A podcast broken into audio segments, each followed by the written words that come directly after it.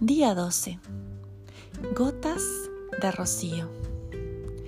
Hoy incorporaremos una nueva palabra a las cuatro palabras principales del Hoponopono que ya veníamos practicando.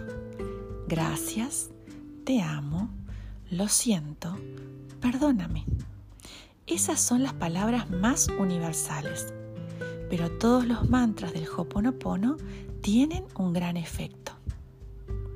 Recuerda que la práctica del Hoponopono consiste en repetir estas palabras mentalmente o en voz alta durante cualquier momento del día y realizando cualquier actividad.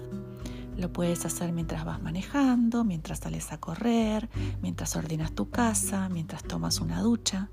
Lo importante es dedicarle un tiempo a repetir estas palabras una y otra vez. Gracias, te amo, lo siento, perdóname. Faltan muchos conceptos en los que ahondar. Te seguiré explicando a lo largo de estos talleres. Ahora, con la inocencia del niño, te invito a que repitas. Gotas de rocío. Gotas de rocío. Gotas de rocío. Repite, gotas de rocío.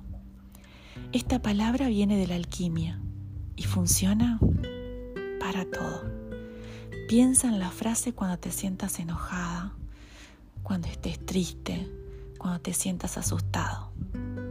Gotas de rocío. Gotas de rocío. Fin del día 12.